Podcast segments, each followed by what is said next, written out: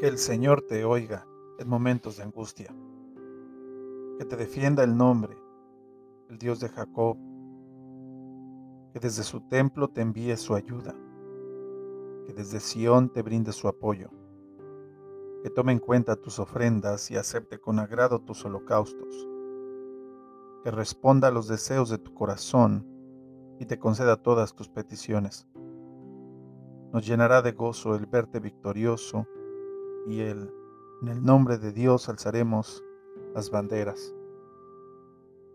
Que el Señor responda a todas tus plegarias.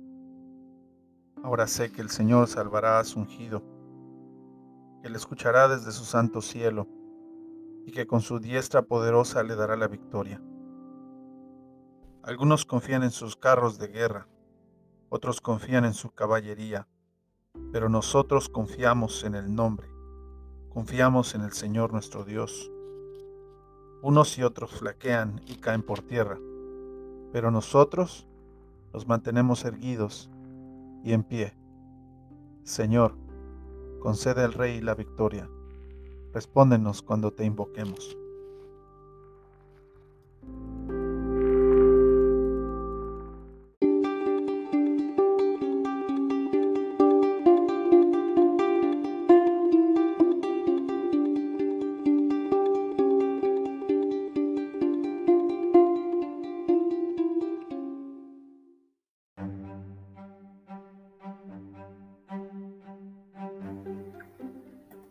Esta pudo ser una oración del rey David al conducir sus batallas, al conducir sus tropas en batallas.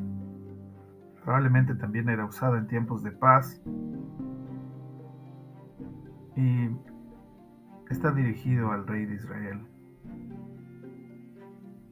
el monarca de ese tiempo. Cuando la Biblia la de Sion se refiere al tabernáculo y luego el templo, era el lugar de la morada de Dios en la tierra y el lugar en donde las bendiciones de Dios eran repartidas.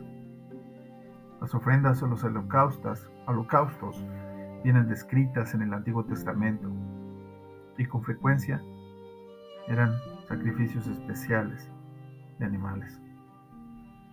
Cuando habla de banderas, este salmo, la bandera implicaba prevalecer en la batalla. Las imágenes de tropas levantando sus banderas son ejemplos modernos de esta metáfora.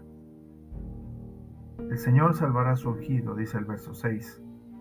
El rey habla de sí mismo, el Padre salvando a su Hijo. Cuando habla de caballería o de carros, era el equipamiento militar de vanguardia que tenían los filisteos. Pero nosotros confiamos en el nombre del Señor. El versículo 8 habla de que algunos flaquean y caen, pero este es el fin de aquellos que depositan su confianza en las cosas materiales. El Señor es el único capaz de escuchar y salvar.